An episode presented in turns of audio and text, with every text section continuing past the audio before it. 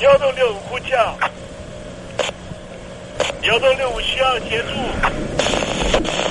幺洞六五呼叫，幺洞六五需要协助。你在听吗？你在听吗？你在听吗？你在你在听吗？人生如航行，去与返，载满多少故事？你要睡上下铺吗？后面这个地方。如果吵得太累的话，三天都没有洗澡，真的很累，地上就躺着就睡了。我有看到我父母亲，我现在是要去看父母亲的状况。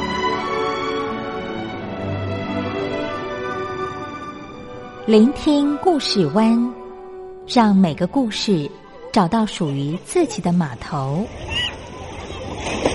我到了那儿以后，我们就往妈妈家去。我一到那边，就感觉我妈妈已经她能够活活下来都不容易。我知道，他没他没跟我讲，我也不敢问，好好苦。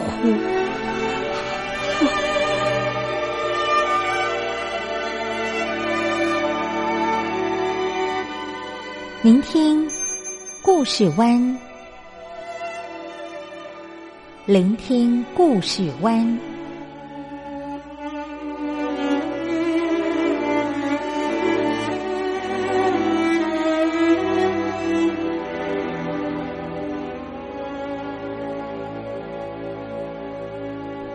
故事总有一个停泊的港湾。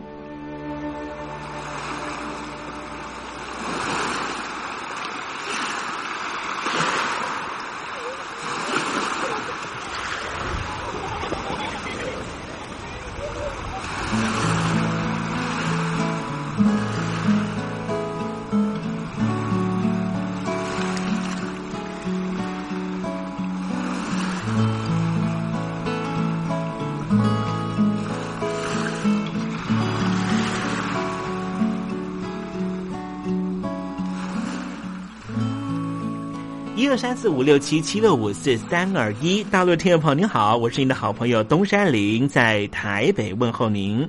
正在为您进行的栏目就是聆听故事湾，一二三四五六七七六五四三二一，全年无休，每天在空中为您服务。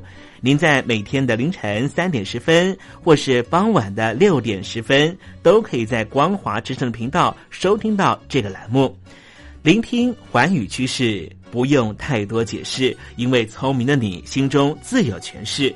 亲爱的听众朋友，我们的节目早晚各一次，听众朋友你可以选择最适宜的时间，和东山林共度这短暂的五十分钟的时光，就在光华之声的频道空中相见。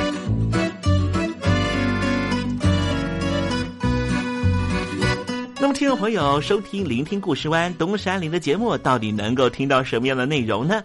尤其啊，我们环宇全世界，焦点放到神州大陆啊，光是整个中国大陆呢，就有将近九千家不同的大大小小的电台了。我们的节目到底有什么不一样的地方呢？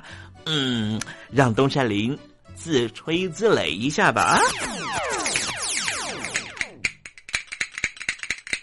宫中频道何其多，赵钱孙李挺能说。热点平地上直播，仔细听来差不多。直播室外领导多，你说他能怎么说？开场才说茶黑窝，碰上土狼不敢摸。主播低头翻翻稿，导播左右反复搓，想到孩子泪婆娑。好了好了，都别说，且听东山林怎么说。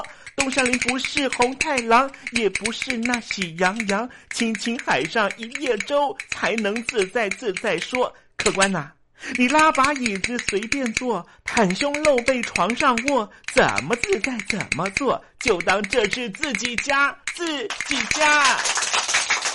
睁大眼睛，show time！Hello，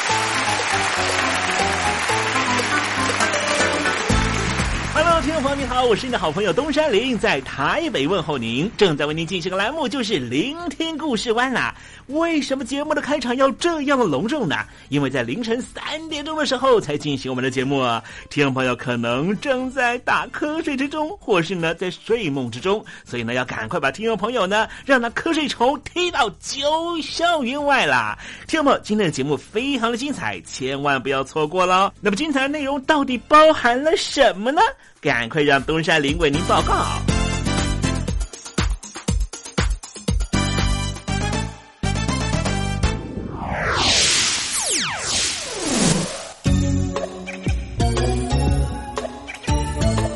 星期二，星期二，猴子肚子饿。委内瑞拉哈最近呢，这个政局呢十分的不稳定，不能说最近啦，大概有长达五六年的时间都是如此啊。不谈起的委内瑞拉，我对他的这个印象就是呢，每次在这个选美活动上呢，委内瑞拉的小姐总是能够进入前五强了哈，就是呢环球小姐的部分了啊。呃，这也是拉丁民族里面呢啊一个比较对于选美活动呢特别特别热衷的国家啊。可是其实呢，委内瑞拉的本身呢，它有非常丰富的石油，但是为什么这些年搞得这样的惨呢？待会在时政你懂懂的环节里面再跟听众朋友介绍啦。那么今天节目的下半段为您进行的环节就是电台推荐好声音。我睡着听爱情走过，只愿贴近耳朵，自己不说却还听说，明天你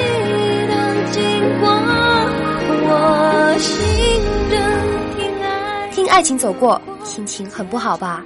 我是张玉华，不管爱情走得多远，记得收听东山林的节目，心情一定可以快活不少。我睡着听爱情走过，只愿贴近耳朵。这里是光华之声，在台北发音。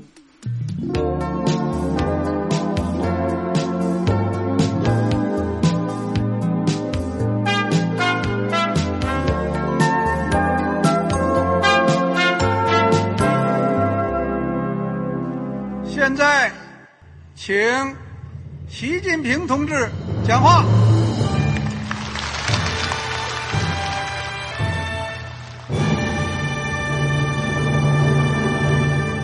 中国梦必须紧紧依靠人民来实现。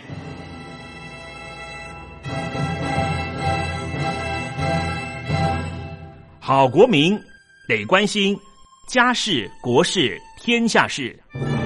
呃，谢谢发言人。我们注意到啊，现在那个外面有很多关于前中央政治局委员周永康的一些消息和报道。我不知道发言人对这个事情有没有什么可以呃透露、可以披露的。国家对于公示啊，不是什么东西都要公示的。我只能回答成这样了，你懂的。那么作为天津市来说，每年要偿还的这个公路建设的贷款量有多大？哎，这个好国民这个偿还的得回避时政敏感议题，因为他这个这个事儿我就不好再说太细。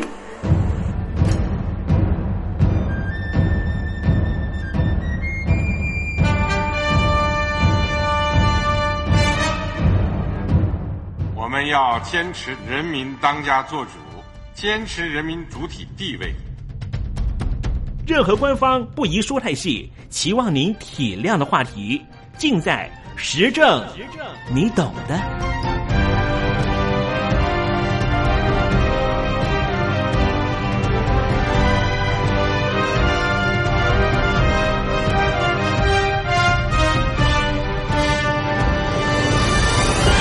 我只能回答这样了，你懂的。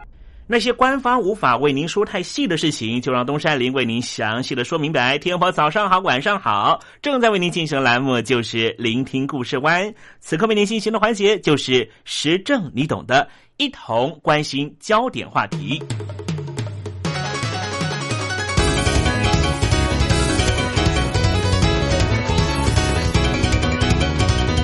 你知道吗？全世界最棒的可可豆就生长在南美洲的委内瑞拉。可可豆就是巧克力粉的原料。不过，要做成上等的巧克力，需要非常繁琐的手续。这再加工的技术啊，每年都会有世界巧克力大赛，就可以在上面看到世界各地的卓越行家竞逐冠军。台湾也从来没有缺席过国际巧克力大赛，得奖的名店目前坐落在台湾的北部林口和南台湾的屏东。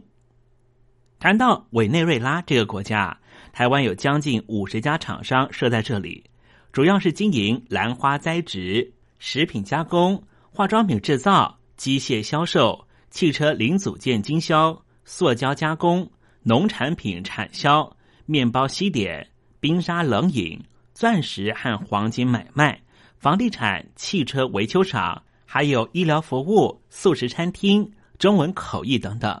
多数的厂商在这里都已经奋斗了好几十年，不过目前有些厂商啊已经歇业了，或是转到邻国哥伦比亚发展。那么委内瑞拉到底发生了什么事情呢？坐拥世界顶级可可豆原产地、四百年手工制作工艺传承，而且好几次获得国际巧克力大赛冠军的委内瑞拉。国民能够摄取的卡路里反而是每年减少。二零一八年，委内瑞拉的人均体重相较于二零一七年，竟然是骤降了十公斤。原因是什么呢？当然就是贫穷。根据路透社的报道，委内瑞拉当地三间大学联合发表调查报告指出，最近几年因为经济不断恶化。没有足够金钱维持温饱，委国民众大多都在饥饿中醒来。二零一六年全年，这个国家的人均体重平均一个人，相较于二零一五年减少了八公斤，二零一七年再减少十一公斤。不光只有顶级可可豆，根据美国能源情报署的调查。委内瑞拉还拥有高达三千亿桶全球最大原油的蕴藏量，甚至比美国还多了七倍。这个国家还名列石油输出国国家创始会员国之列，在过去也是知名的石油出口大国。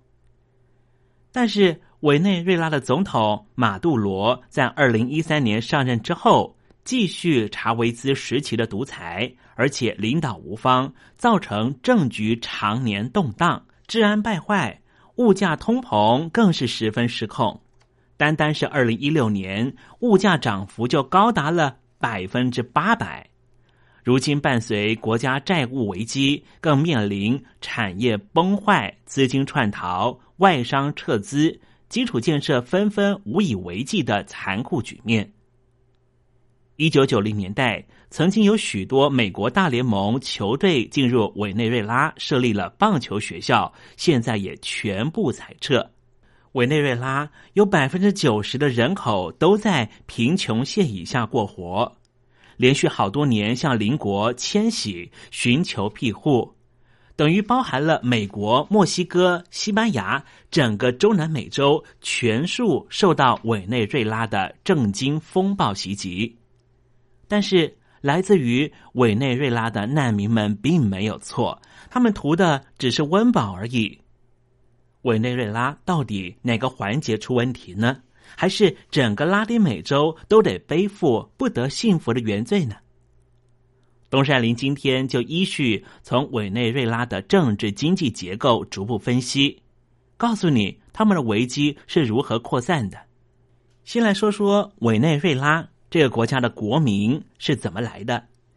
这个国家的国民啊，是来自于意大利文“小威尼斯”，因为意大利的探险家阿美利哥见到当地美洲原住民居住的水上高脚屋的村落，联想到故乡的水都威尼斯，所以把这个地方就命名成为小威尼斯。委内瑞拉历经了西班牙殖民和大哥伦比亚共和国统治之后。在一八三零年独立建国，十九世纪到二十世纪前半期，委内瑞拉饱受到战争和独裁统治所困，直到一九五八年民主运动迫使军方干政暂歇，民主政府才取代了军人执政。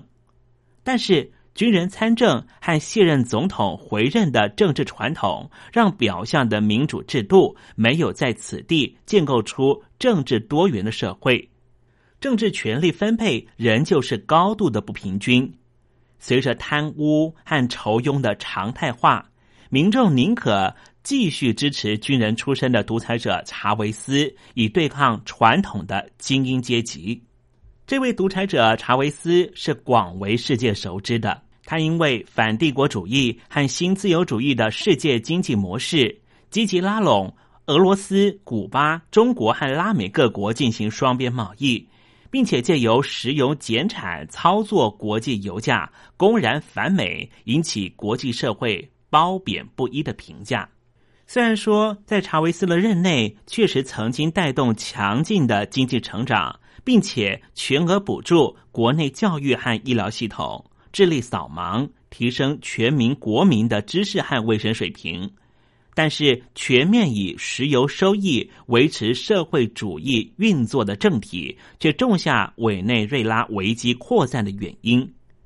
更重要的是，委内瑞拉经济和石油价格画上等号的刻板印象，其实高度脱离现实和去脉络化。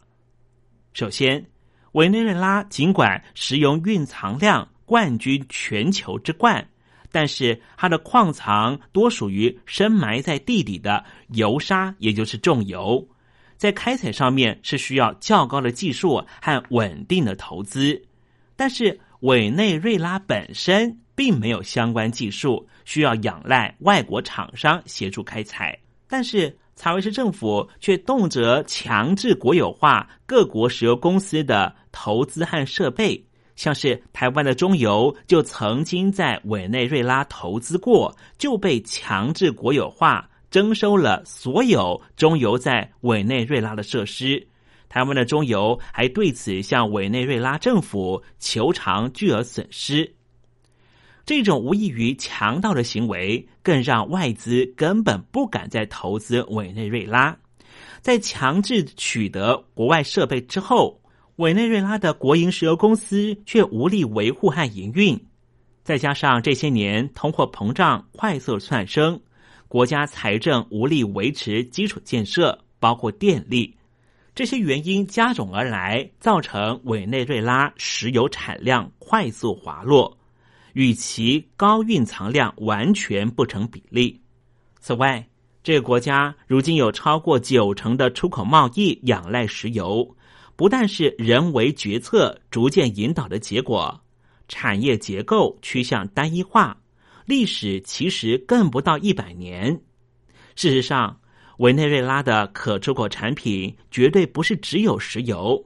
其中堪为代表性的就是全球顶级品质的可可豆。可可从十六世纪在美洲发源，委内瑞拉一直受到近代上层阶级和新锐巧克力师傅的注目，因为全世界顶级而且稀有的可可豆 Criollo 几乎只在委内瑞拉产出。遗憾的是。可可豆开采利润的两端，也就是原物料和加工制成，全部落在当地的地主和殖民主的身上，从事剥削式的生产，不但无法扶植本地产业，苛刻农奴生计的状况也不断发生，让很多国民都觉得，一九五八年独立之前的状态，到目前为止其实并没有改变。因此，等到帝国主义国家的巧克力加工技术提升，并且利用全球化的网络倾销全球之后，即便是委内瑞拉的本地巧克力品牌，到目前为止仍旧屡次获得巧克力大赏的优质认证，并且和世界知名品牌并驾齐驱。但是，如果我们从委内瑞拉二零一七年进出口数据来分析，出口可可豆却和进口巧克力成品的贸易量是相同的，并且远远高于出口巧克力成品的贸易额。这显示出了一个全世界顶级的可可豆产地，却没办法在本地大量制造巧克力成品，并且建立供应链的外销系统。委内瑞拉的人民于是只能够消费进口加工的巧克力，却没办法享受自家顶级巧克力的怪异现象。其实，委内瑞拉的可可豆的好，到现在也鲜为全球消费者所知。委内瑞拉可可产业就像是黄金堆上的乞丐的荒诞现象。只是它是长年以来产业无法升级，因为受制于人的案例之一。在咖啡、铁砂矿和刚才我们分析过的石油产业上面，都是同样的景况。十九世纪末期，委内瑞拉已经开始咖啡时代，但是随着帝国主义国家在非洲和亚洲大幅度种植可可豆和咖啡豆。以次等的原物料量产，搭配先进的加工技术，同时主宰次级市场，也就是原物料期货交易的公式，让新经济帝国主义再一次撼动了可可市场和咖啡市场。因此，饱受价格周期性下跌，同时难以取得合理市场价格困扰的委内瑞拉，其实并不是拉丁美洲的特例。例如，经济主要依靠香蕉、咖啡、可可豆出口的厄瓜多，却直到一九六零年前后，每十名厄瓜多人之中，仍旧有七个人缺乏基础卡路里，更是世界上死亡率最高的国家之一。直到一九二二年某一天晚上，委内瑞拉一夕之间变成了产油国，拜二次世界大战对于原物料需求恐急所赐。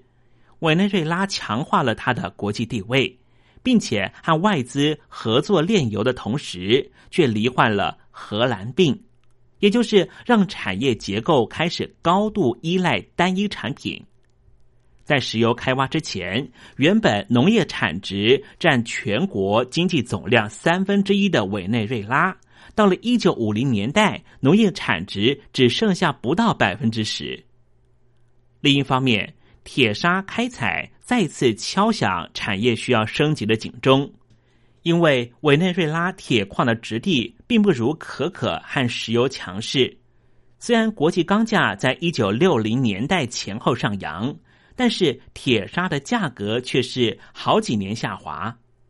委内瑞拉的铁砂再次步上可可豆的后尘，出口铁砂到美国炼钢，再回销到委内瑞拉。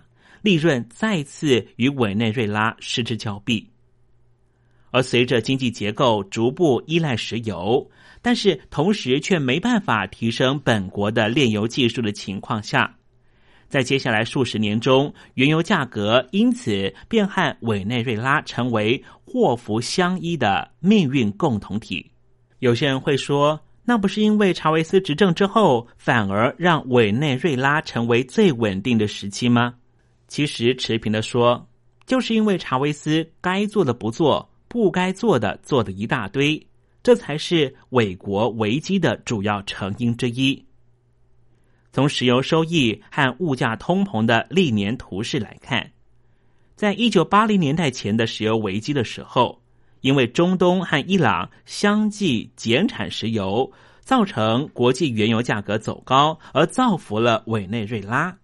当时委内瑞拉甚至勉强还有余力收容哥伦比亚内战下的难民。在查韦斯执政之前，委内瑞拉已经有两次通膨率将近百分之百。简单的说，最近几年在新闻上面看到委内瑞拉的情况都是麻疹爆发、医疗资源短缺、孩童捡垃圾来吃、毒枭横行这些危机在扩散。这样的情况在二零零零年前就曾经发生至少两次。就研究数据提到，一九八四年有百分之三十四的人口生活在贫穷线以下，一九九五年也有百分之六十六的贫穷线人口，也就是卡路里的摄取十分匮乏。换句话说，每个世代的委内瑞拉的国民都有共同的梦魇，就是吃不饱。反观大独裁者查韦斯任内，确实钳制新闻自由，破坏民主制度，他同时也以石油收益提升了学童入学率，降低了婴儿死亡率，并且推出种种福利措施。然而，查韦斯任内的通货膨胀率尽管相当平稳，但是仍旧不能够掩盖其任内委内瑞拉对于国有事业升级的漠视、贪腐，以及面对民生物资全数仰赖进口，仍旧不扶持本国企业的消极不作为。这一些种种，就是造成如今伪国危机扩散的静因。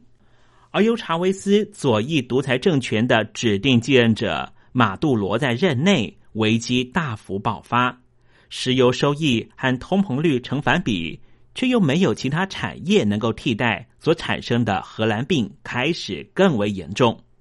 此外，马杜罗断然将石油产业收归国有，拒绝外援，发行石油币等种种措施，再加加速了这个国家货币逐年贬值和经济的崩溃。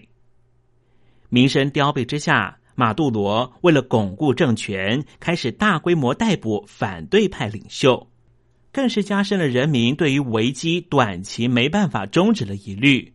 选择跨越国境到邻国避难，已经是不得已的选项。此外，美国、墨西哥、西班牙也承接了部分委内瑞拉的难民。过去二十多年来，大约有四百万的民众。为了基本的生存生计，逃离国家，相当于伪国总人口的百分之十三。更令人无奈的是，委内瑞拉两个邻国巴西最近几年同样是经济成长下滑，社会不稳，前总统入狱，凸显出巴西贪腐严重。而另外一个邻国哥伦比亚内战刚刚结束，仍旧在复原阶段。换句话说。如今，这两个国家都没有多余的能力能够提供人道救援。委内瑞拉人民大多在两国城市中心的广场搭起帐篷，取用河水洗澡、洗衣，过着非常贫困的生活。拉丁美洲的英雄西蒙·波利瓦曾经要求拉美民众坚定、坚定再坚定，耐心、耐心再耐心。终于脱离了殖民枷锁。然而，如今遥望委内瑞拉困顿的欧洲人们，仍旧在晚宴中大快朵颐，来自于伟国的螃蟹海产和顶级可可豆新制的甜点。过去两百年，此情此景似乎没有改变，不禁让人想问：幸运女神是不是真的曾经垂怜过整个拉丁美洲？尤其是我们今天介绍的委内瑞拉。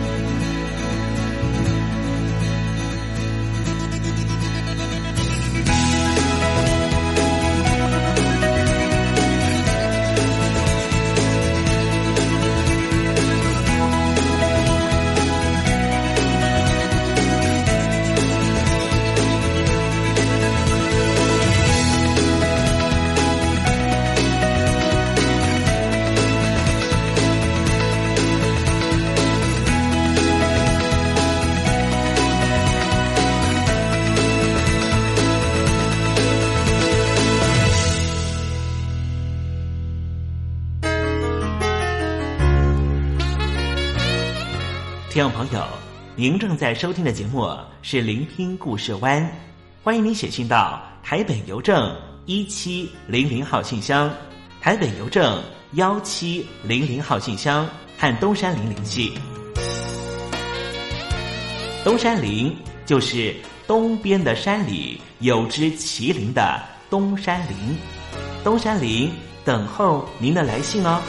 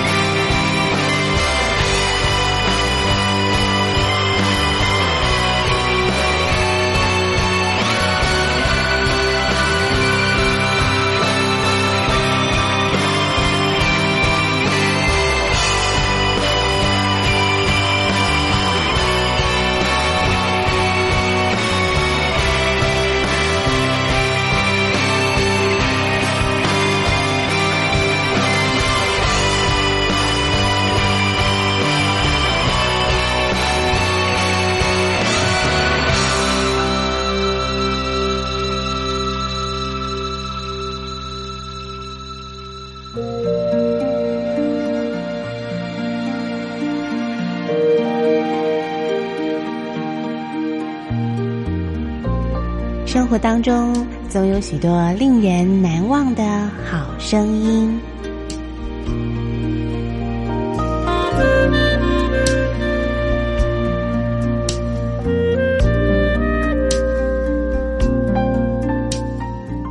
电台真心推荐，只想给你最好听的好声音。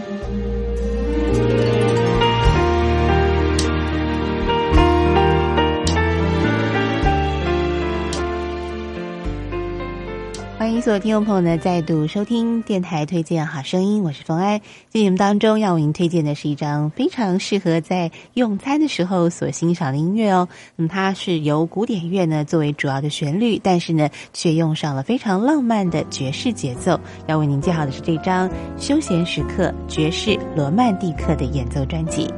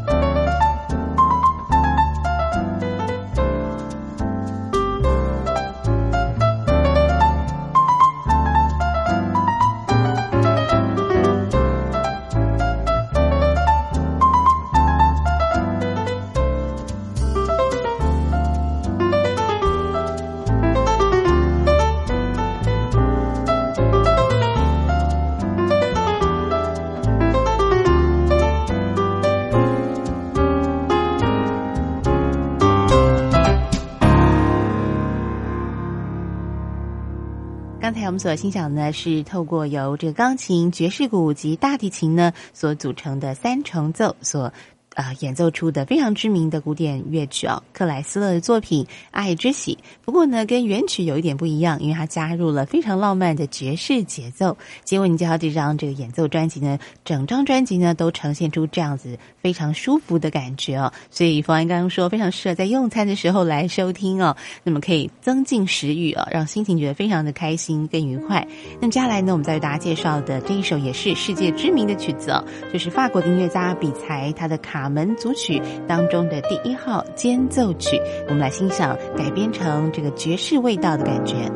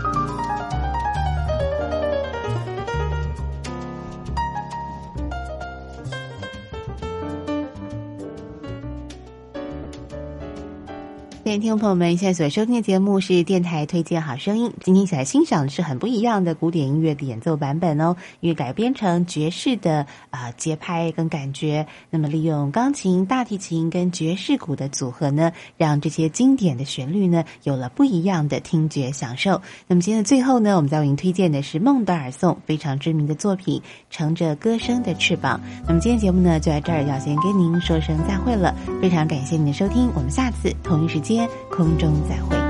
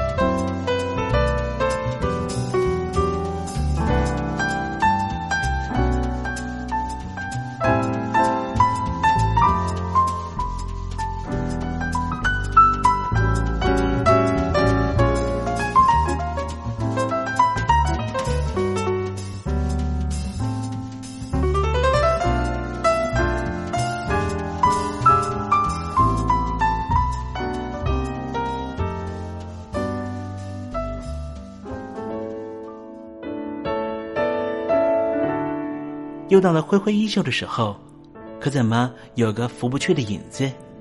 原来是明月高挂起风了，风中都是你。今天的短暂相遇，东山林已经想方设法的营造出月圆花好。亲爱的，你还满意吗？无论咱俩的短暂邂逅是否让你难忘，都请你务必挥挥衣袖，别带走一片云彩。因为东山林不想成为你明日的羁绊，清空行囊，才能够收集更多精彩，也才能够他日再与东山林分享你那一路上的风光，不是吗？好了，不要泪眼婆娑了，不要耽搁您的行程了，东山林要跟您说再见了。无论明天你在何方，东山林在台北，祝您一路平安，一路喜乐。